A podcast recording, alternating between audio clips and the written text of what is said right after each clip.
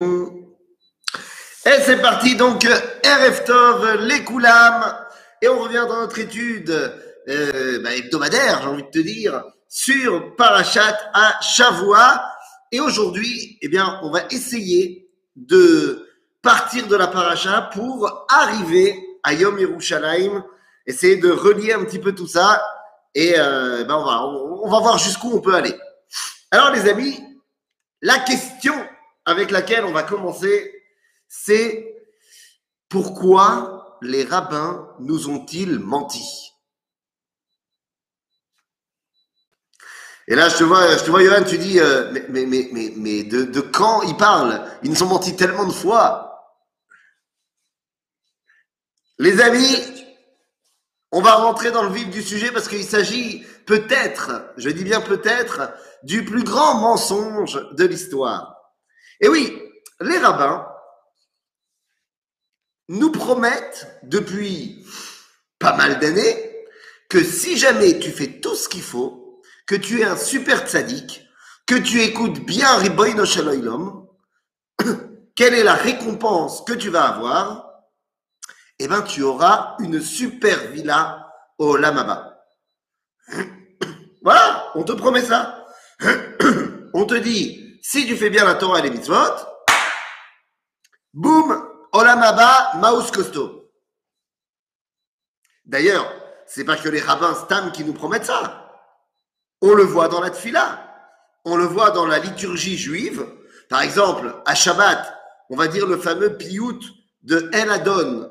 El Adon, Al Kol Amassim. Eh ben, ça termine, on, te dit, euh, la ville idée Motamashiach, ou Olamaba. Donc, qu'est-ce que c'est que cette histoire? Les rabbins nous ont dit, tu fais ce qu'il faut, olamaba. Bon, moi je veux bien, mais c'est l'inverse complètement de ce qui est marqué dans la Torah. La Torah, dans notre paracha, paracha de Bechukotai, donc on est Behar et Bechukotai, dans la paracha de Bechukotai, le premier verset nous dit l'inverse. Puisque le premier verset de la paracha nous dit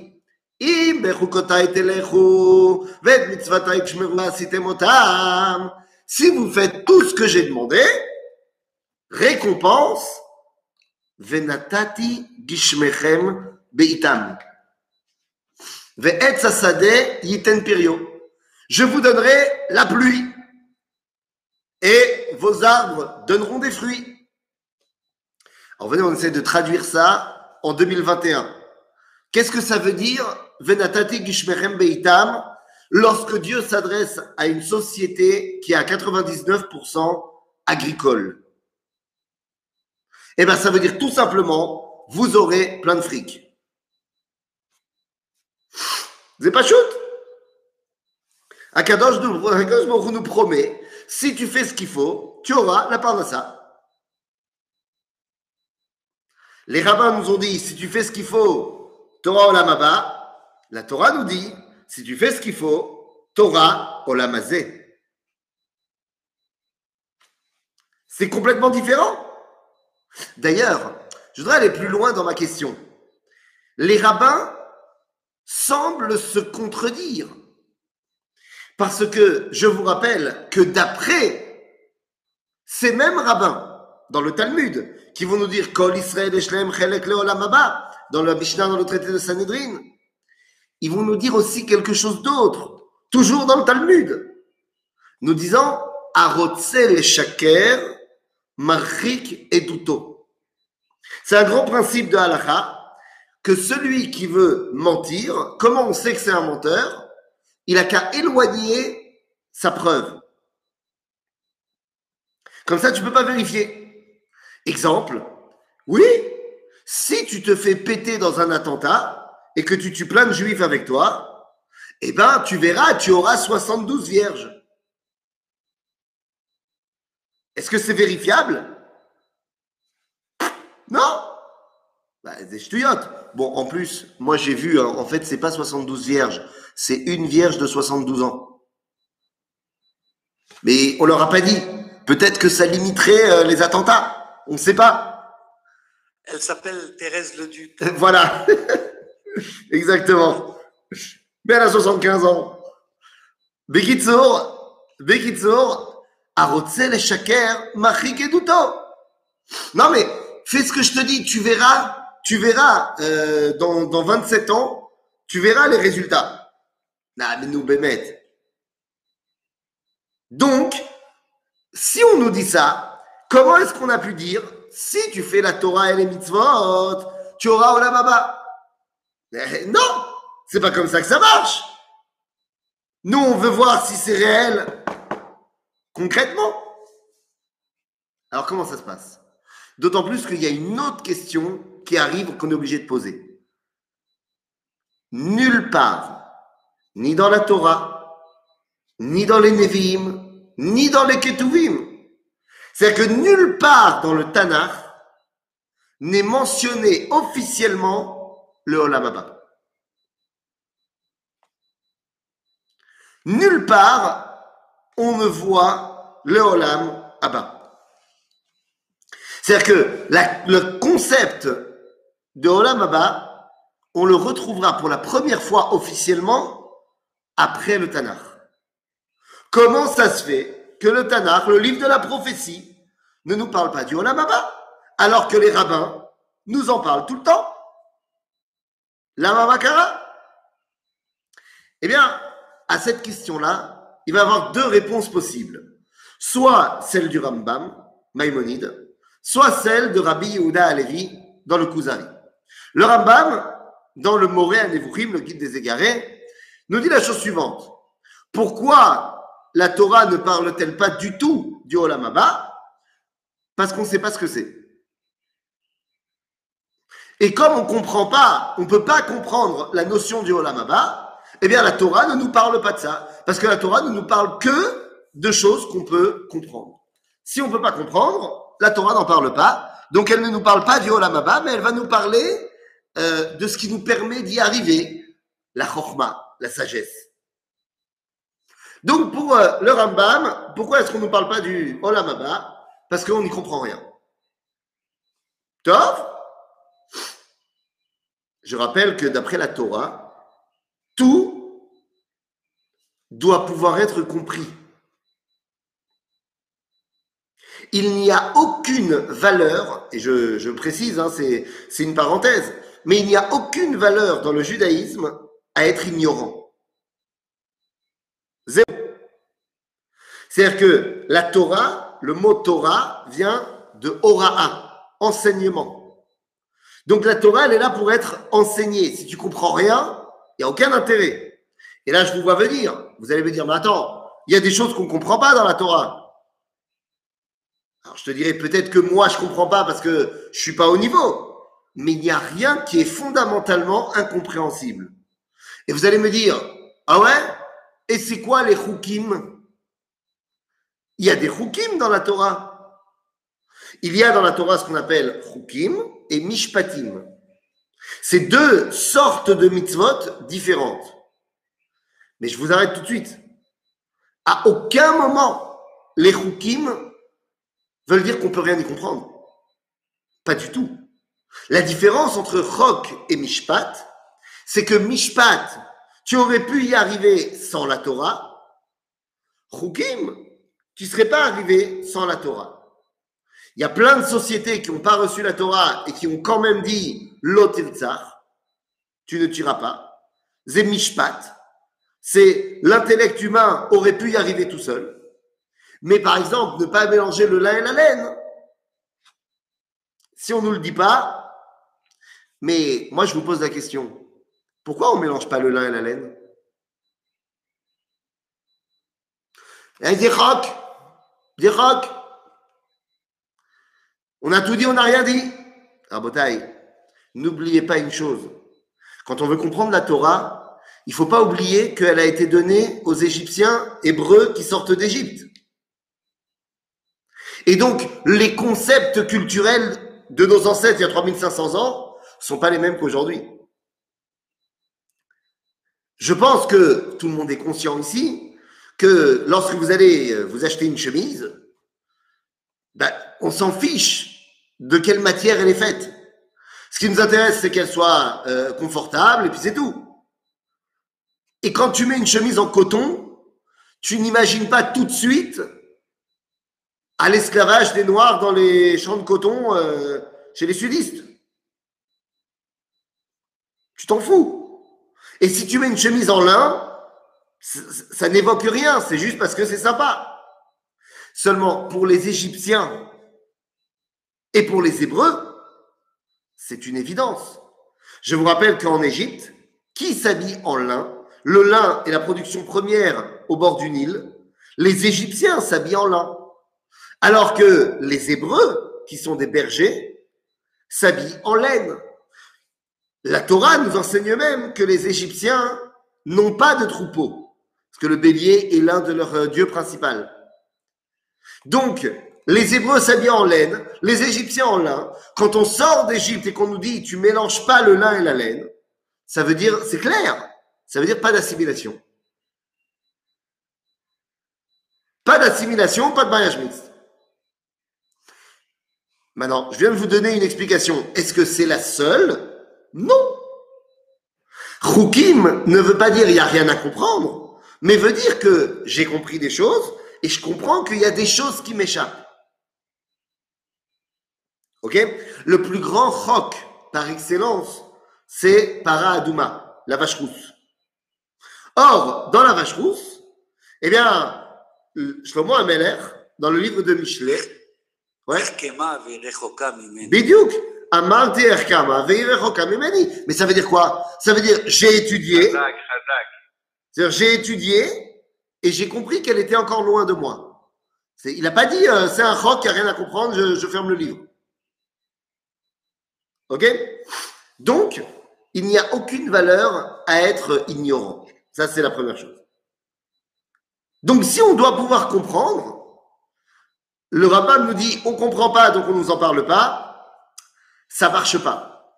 Donc, Rabbi Yehuda Alevi vient et nous donne une autre explication. Il dit oui, il n'y a pas marqué dans le Kuzari, il dit il n'y a pas marqué Olamaba dans la Torah, dans le Tanakh, pour une raison très simple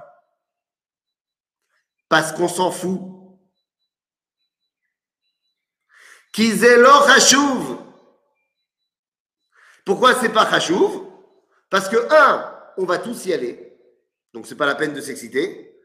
Et deux, parce que le but du judaïsme, c'est de dévoiler à Kadosh Baruch Po. Olam dans ce monde.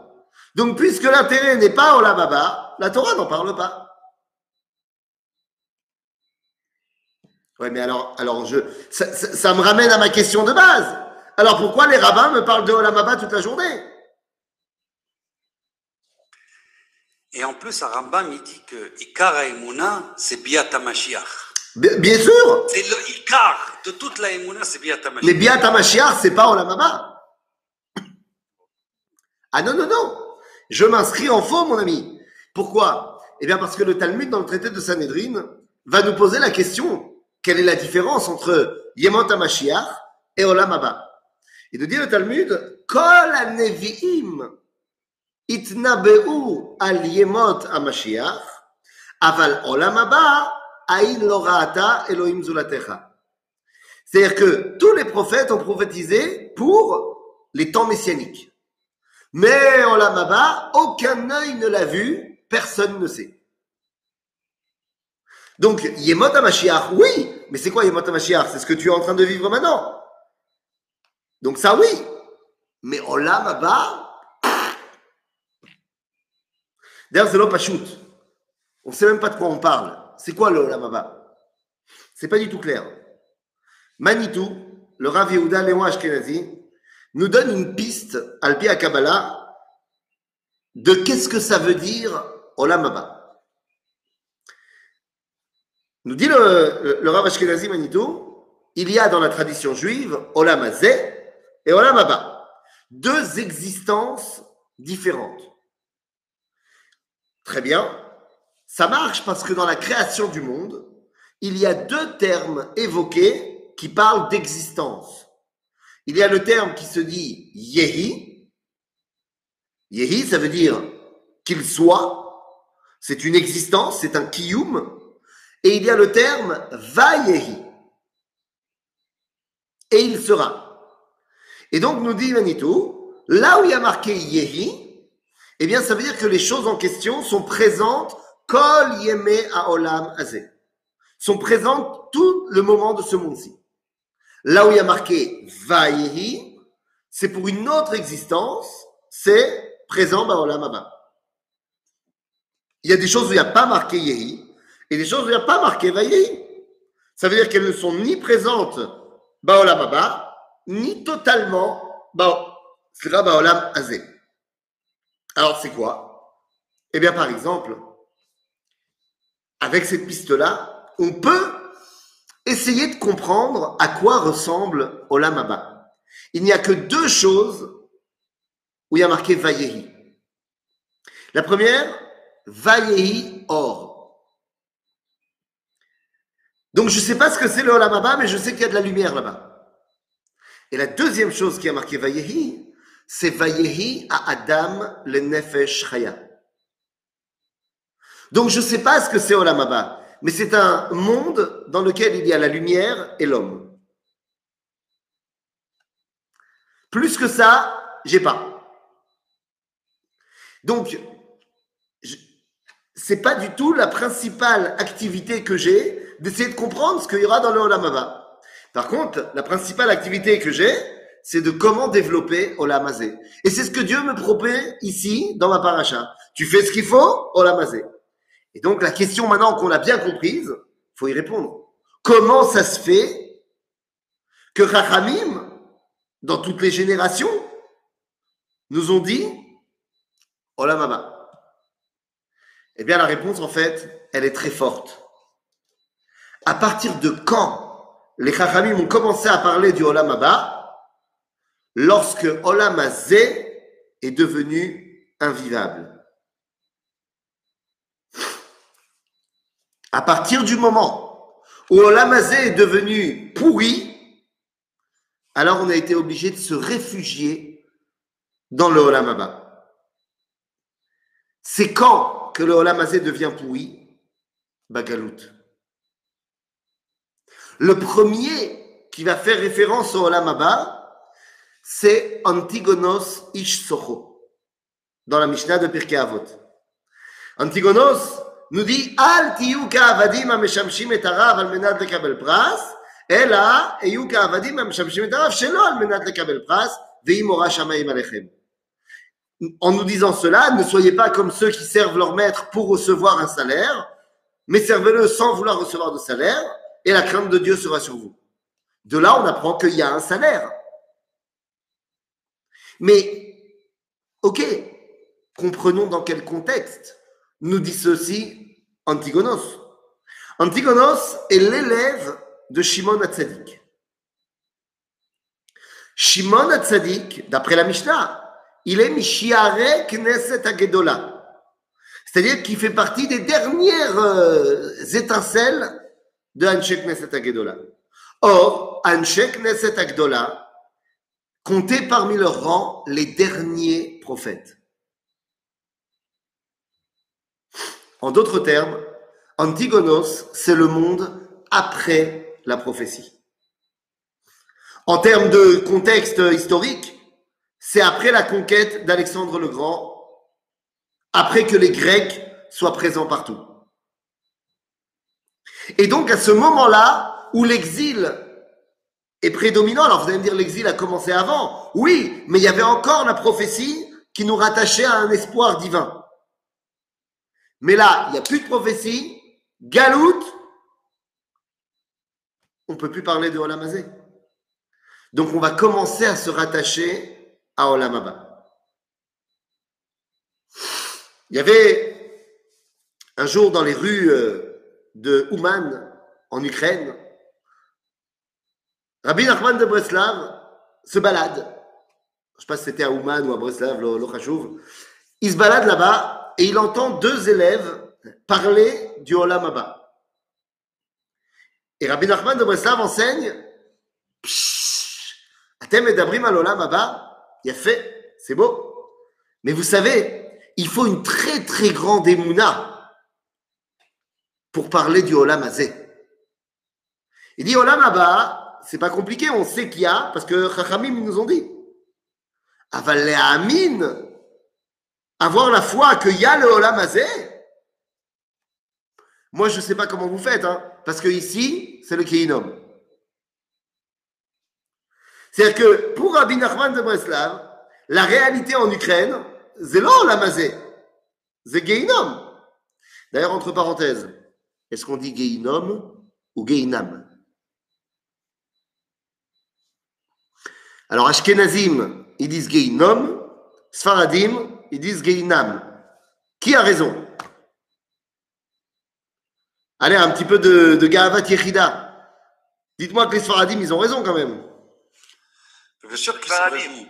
C'est un niveau de, c'est un niveau de, quand on, on monte dans les dieux, avant de, de- d'arriver au Gehenom, il y a, il y a des niveaux, il y a Gehenam et Gehenom. Ah ouais. Alors attends, moi je vais te demander, honnêtement, un repas de Shabbat, quand tu le fais chez des Sfaradim ou quand tu le fais chez des Ashkenazim, c'est où le Geinom Ma réponse, ça dépend de la femme. Ah, moi, je réponds, je réponds, je réponds pas, moi, à ça. Ça dépend de la femme. Bon, je, je pense que vous pouvez me le laisser celui-là. Vous pouvez me laisser le Geinom version Ashkenaz. C'est bon. Mais alors, la vérité, c'est que il semblerait que ce soit effectivement les Ashkenazim qui aient raison, parce que le, le terme Geinom vient du Tanakh. C'était de la vallée, Gaï, d'un monsieur qui s'appelait Ben Inom. Gaï Ben Inom. C'est la vallée de la Cinémathèque à Jérusalem, là où il y avait la Avodazara du Moller. Donc, comme ça s'appelait Gay Ben Inom, c'est devenu Gay Inom. Donc, semble-t-il plus Nom que Nam. Aval, l'orachou. Quand Olam Azé, il est pourri, alors on se rattache à Olam Abba. Mais c'est pas l'idéal. C'est pas l'idéal. Dans le début du XXe siècle, il y avait un écrivain en Israël qui était religieux. Et ben ça, c'était très rare. Les écrivains de la nouvelle génération, ils étaient pratiquement tous pas religieux. Il y en avait un qui était religieux, il s'appelait Assofer Hazar. L'écrivain Hazar, Hazar c'était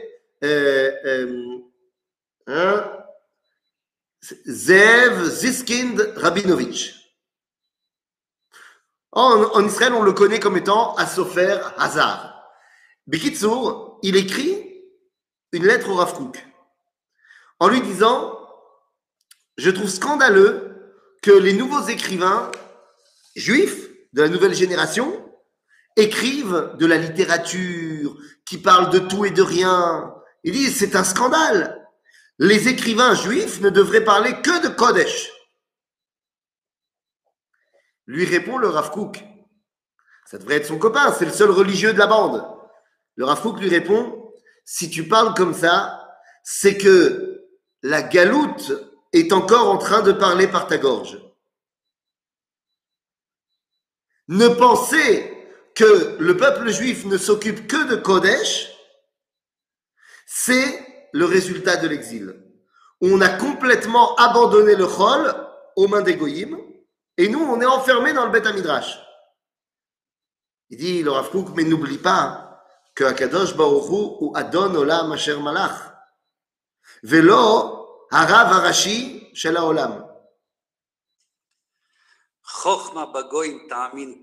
ta'amin. C'est Nachon. Donc ça veut dire que s'ils t'apprennent la littérature, pourquoi pas?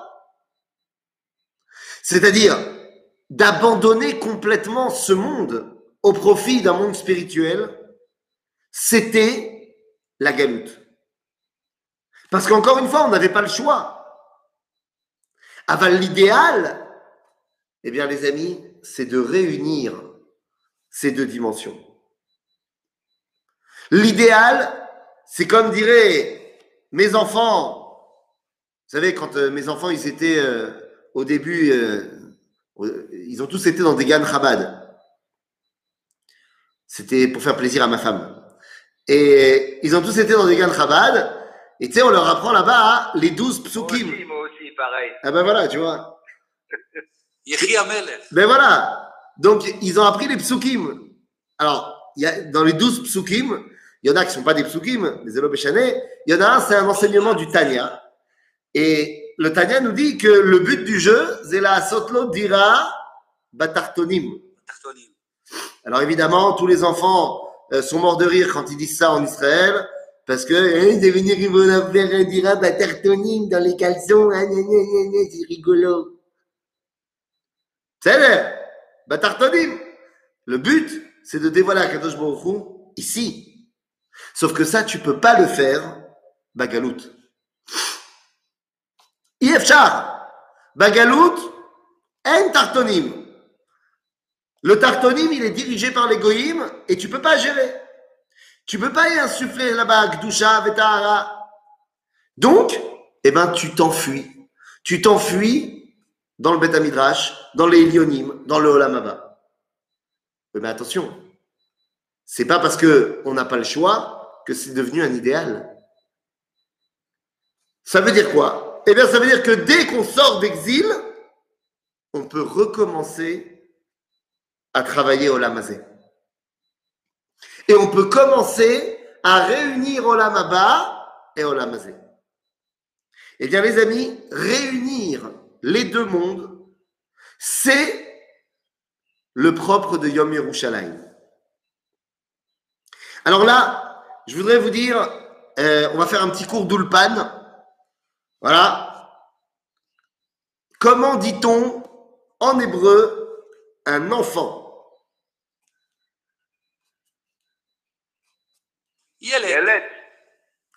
Comment dit-on des enfants? C'est bon, vous n'avez plus besoin d'Ulpan. C'est bon, c'est cadeau. Maintenant, le pluriel en hébreu, ça se fait en disant im. C'est le pluriel. Oui, mais attention. Alors, comment ça se fait qu'on ne dit pas einim? Ain, on aurait dû dire einim. Ozen, oznim. Yad, yadim. Non, on ne dit pas comme ça. On dit Einaim, Oznaim, Yadaim, parce qu'en hébreu, pour faire le pluriel, on dit im. Mais lorsqu'on veut parler pas de pluriel, mais de double, on dit aim. Ok? Donc comme des mains, il y en a deux. Yadaim, il y a deux yeux. Einaim, il y a deux oreilles. Oznaim, Raglaim, Mirnesaim. Ok? Ah.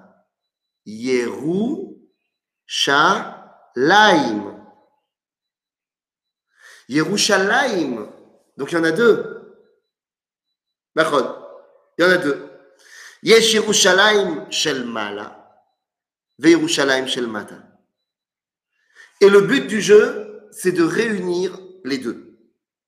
Ah oui, mais attention, je veux bien réunir les deux, mais c'est quoi les deux? Parce que si je veux réunir quelque chose, il faut d'abord que je sache ce que c'est l'un et ce que c'est l'autre. Si le but du jeu, c'est de réunir les mondes, ben, il faudrait que je comprenne. On a dit Olamaba, je ne comprends pas tellement ce que c'est. Mais Yerushalayim Shelmala, peut-être que oui. Le Talmud, dans le traité de Ta'anit, nous dit qu'Akadosh Baourou a prêté un serment. Il a dit je promets, lo avo l'Irushalayim shel mala, ad shetavo l'Irushalayim shel mata.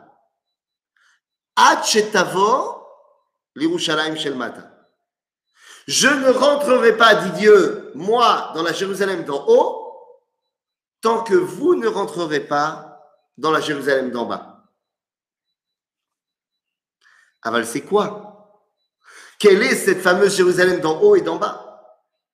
Bien, les amis, cette question a été posée au plus grand Tunisien de l'histoire. Oui, messieurs. Le plus grand, enfin, c'est un avis euh, personnel, subjectif. Mais pour moi, le plus grand Tunisien de l'histoire n'était autre que l'homme qui en jette. L'homme que quand tu le regardes, eh ben, tout de suite, tu te dis, waouh, il a la classe. Pour moi, le plus grand Tunisien de l'histoire est là. C'était le Rav Meir Yehuda Getz. Et vous pouvez le voir ici avec son Streimel blanc et son costume blanc. Il était non seulement le Rav du Kotel, mais également le Roche Yeshiva de la Yeshiva des Mekoubalim. Le Rav Meir Getz, donc autant te dire que c'était pas un petit joueur, on lui a posé la question c'est quoi la Jérusalem d'en haut, la Jérusalem d'en bas a dit c'est pas shoot. La Jérusalem d'en bas, hein, c'est Jérusalem. C'est euh, Ben Yehuda, euh, les restaurants, euh, le tramway, le cotel, tout ça, c'est la Jérusalem d'en bas. Mais c'est quoi la Jérusalem d'en haut? Que Dieu il a promis qu'il n'y aurait pas l'un sans l'autre. Eh bien, les amis, Jérusalem d'en haut, nous dit le Rav Getz, c'est un sac avec des neshamot. Mais attention, pas n'importe quel neshamot. Les neshamot qui sont aptes à dévoiler la prophétie. Ces neshamot-là, ce sac-là, Dieu l'a fermé à la fin de la prophétie, il y a 2300 ans. Il a dit, je ne rouvrirai plus ce sac tant que vous ne serez pas rentrés dans la Jérusalem d'en bas. Ah, ça veut dire quoi? Ben, Ça veut dire qu'à partir de 1967, dès qu'Israël est retourné dans la Jérusalem d'en bas, la guerre des six jours, Yom Yerushalayim, alors Akadosh Baruchou a commencé à redonner ses Neshamot. Et là, je vais vous le dire.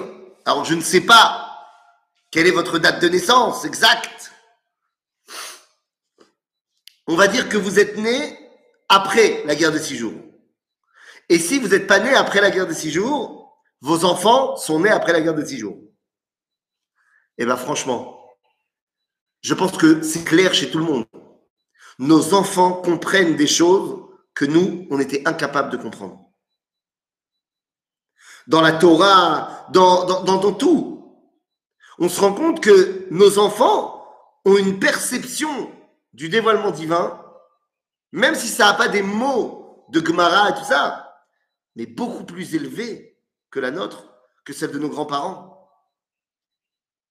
Le Rav Tzvi Oudakouk avait l'habitude de pleurer lorsqu'il voyait des jeunes de 20, 22 ans étudier le livre Oroth de son père, le Rav Kook. Il disait, mais qui aurait dit que des jeunes comprendraient ce genre de choses? À l'époque de mon père, on était deux et demi à comprendre. Et aujourd'hui, ben imaginez-vous, moi, cette phrase, elle, elle, me fait prendre des, des, choses incroyables parce que j'enseigne Oroth deux fois par semaine et une fois sur Internet, que vous pouvez retrouver, et une fois dans ma synagogue le Shabbat. Et je me dis, mais le Rav Tzvi ou Dakouk me dit qu'à son époque, il y avait deux personnes et demie qui comprenaient Oroth. Et moi, moi qui comprends rien, j'enseigne Oroth. Les générations ont changé. C'est pas grâce à nous. C'est pas qu'on est meilleur que qui que ce soit. C'est qu'on a reçu des Neshamot particulière. Ce sont les Neshamot de Yerushalayim Shelmal. Waouh! Mais alors à ce moment-là, tout va bien. Oui, mais attention. Pour que ça marche, il faut quand même une chose qui, oui, dépend de toi. C'est bien gentil d'avoir reçu euh, le bagage pour arriver à faire le lien, mais pour ça, il faut une chose eh bien, il faut que tu fasses ce que Yerushalayim a toujours fait. Yerushalayim, j'explique. Yerushalayim shechubra la yachdav. Bidiouk. Yerushalayim keir shechubra la yachdav. Rabotai, d'abord, wow.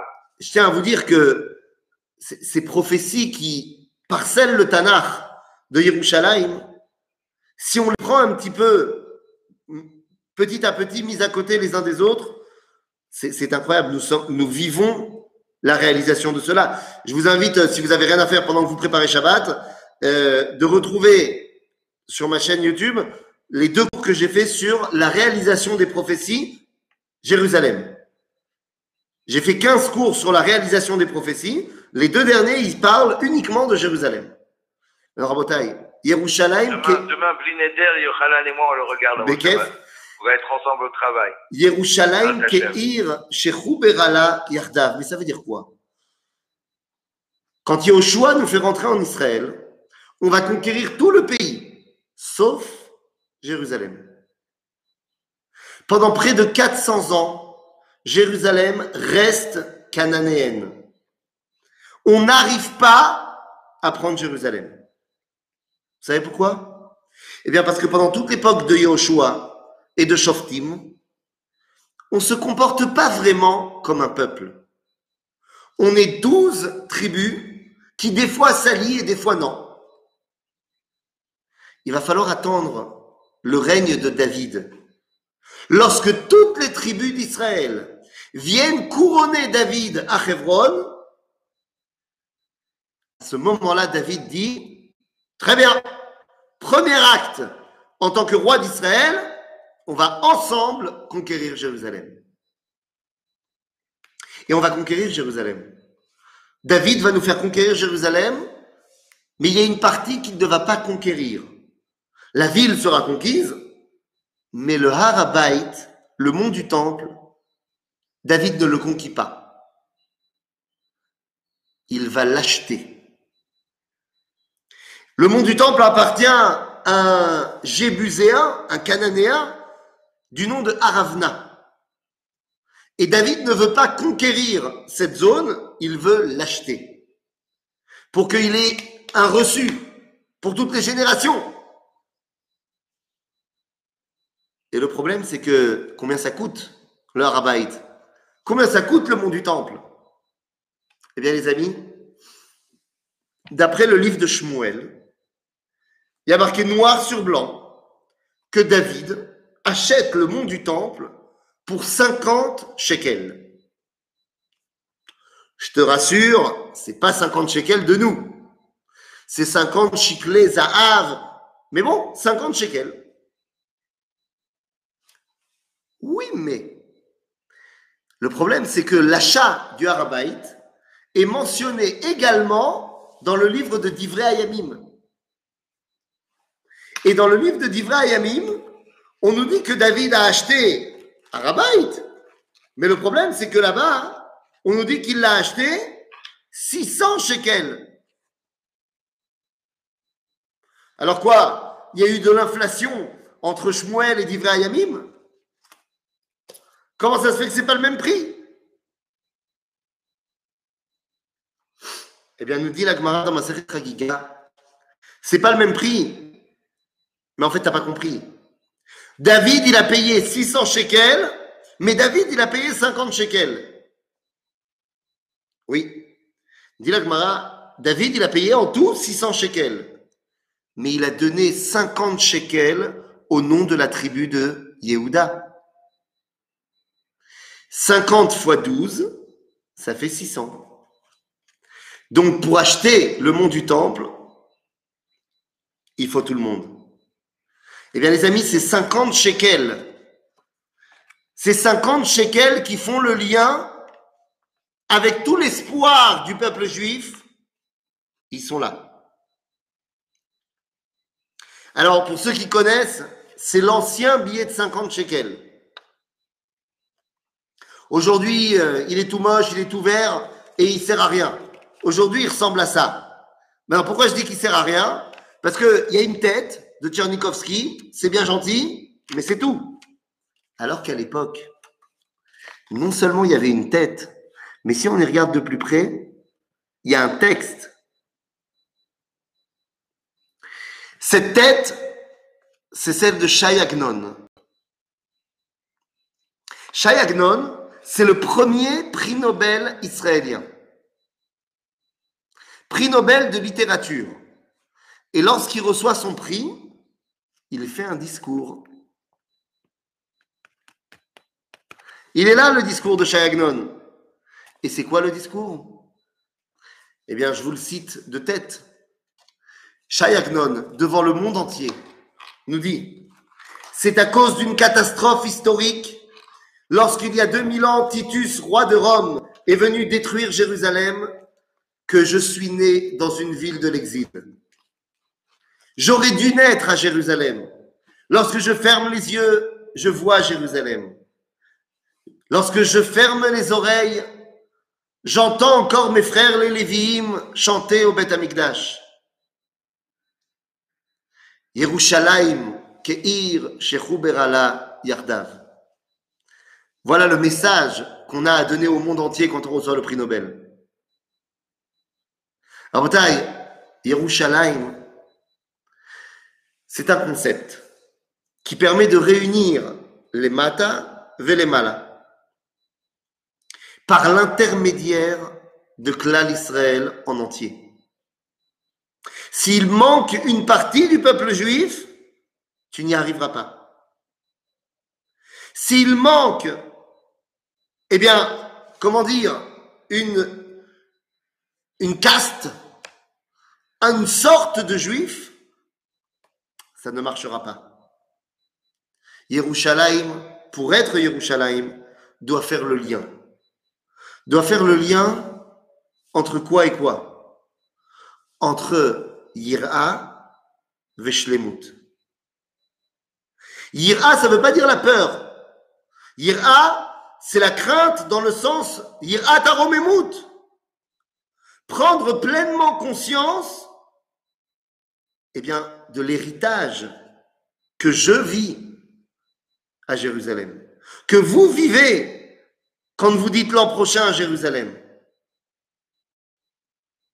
Et la shlemut, de comprendre que c'est cet endroit-là qui permet de me relier à Shlomo Shel Olam.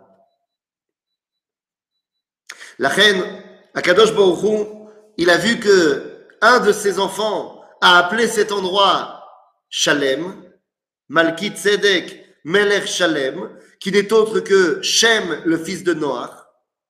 Et l'autre, Avraham Avinu, l'a appelé Yérou. Béar Hashem Yirae. La reine nous dit le Midrash, comme il n'a pas voulu embêter ni l'un ni l'autre, il l'a appelé Yerushalem. Yerushalayim.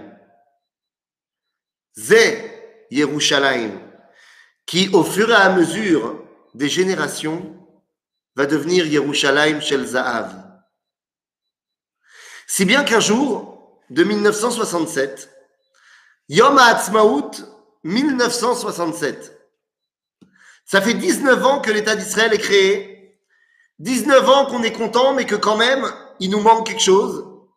Et comme tous les ans à Yom HaAtzmaut, à Binyané Aouma, au Palais des Congrès de Jérusalem, il y a le festival de chant euh, des nouveaux talents israéliens. Et comme dans tout bon festival qui se respecte, on invite un artiste déjà connu bah, pour que les gens y viennent. Et tout d'un coup, nous sommes en mai 1967, une artiste monte sur la scène avec sa guitare. Elle s'appelle Shuli Nathan. Et elle va commencer à entonner les paroles de Naomi Shemer. Et tout le monde est effondré lorsqu'ils entendent Avirarim talul kayayin, vereachoranim, isaberu achar bayit. Et quand elle entend, et elle fait entendre, Yerushalayim shalzach, tout le monde s'effondre en larmes. Tout le monde sait que ça fait 19 ans que Jérusalem, on la regarde de loin. Tout le monde sait que ça fait 2000 ans et on n'a jamais été aussi près. Personne ne sait que dans trois semaines, on sera à Jérusalem. Sauf peut-être une personne. À 500 mètres de Shuli Nathan et de sa guitare. Dans la yeshiva de Merkaz Arav, le Rav Tzvi Yehuda fait son discours de Yom HaAtzmaut. Et alors qu'il discourt et qu'il parle normalement, au moment même où Shuli Nathan dit Yerushalayim Shel Zahav, le Rav Tzvi Yehuda, il n'y avait pas WhatsApp à l'époque, hein. il n'y avait pas Zoom. Il tape du poing sur la table et tous les témoins disent sa voix a changé. Et il dit Efo Yerushalayim Shelanu Efo Chevron Shelanu Efo Shrem Shelanu Et il va citer comme ça une dizaine de lieux qui seront les lieux libérés trois semaines plus tard.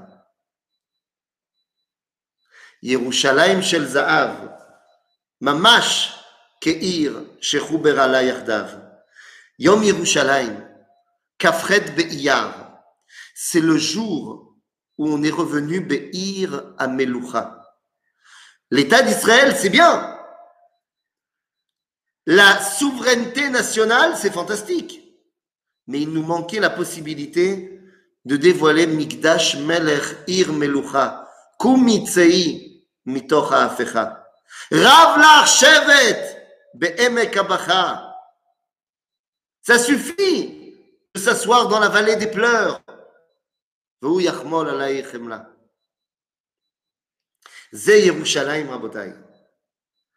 28 Iyar, c'est le jour où Am Israël a enfin pu rentrer dans le Shabbat. Et je termine par là. Comme vous le savez, Shabbat, c'est Shabbat. Kodesh, Shabbat, on a l'habitude dans le peuple juif de le faire rentrer un peu avant. On appelle ça Tosefet Shabbat. Mais il y a une limite. Tu peux pas faire rentrer Shabbat vendredi matin. dit le Gaon de Vilna. La même Tosefet Shabbat, elle existe aussi dans le Shabbat de l'histoire. Le Shabbat de l'histoire, c'est lorsqu'on arrive à l'an 6000. Lorsqu'on arrive à l'an 6000, on rentre dans Shabbat. Zéou. Yom Shikulo Shabbat. Dit le Gaon de Vilna, oui, mais on peut ressentir la Gdusha de Tosefet Shabbat un peu avant. Combien de temps avant Keminyan Erev Shabbat? Erev, c'est 272 ans. Dit le Gaon de Vilna, 272 ans avant l'an 6000, on peut ressentir Gdushat Shabbat. C'est quoi ça? Eh bien, c'est tout simplement l'année 1967. Lorsqu'on a conquis Jérusalem, qu'on est revenu dans la Jérusalem d'en bas, Akadosh Baruch est revenu dans la Jérusalem d'en haut, et la Gdusha du Shabbat de l'univers a commencé à se faire ressentir. Voilà ce que l'on fait à Yom Yerushalayim. Alors évidemment, nos Chachamim nous ont parlé du Olam Abba Pagalut, parce qu'on n'avait pas le choix. Mais aujourd'hui, Baruch Hashem, on peut de nouveau dévoiler à Kadosh Baruch Baolam Azeh pour que le Olam Abba ne devienne plus seulement un rêve spirituel, mais devienne notre projet de la Sotlot Dira Batartonim. Shabbat. Shalom! Formidable.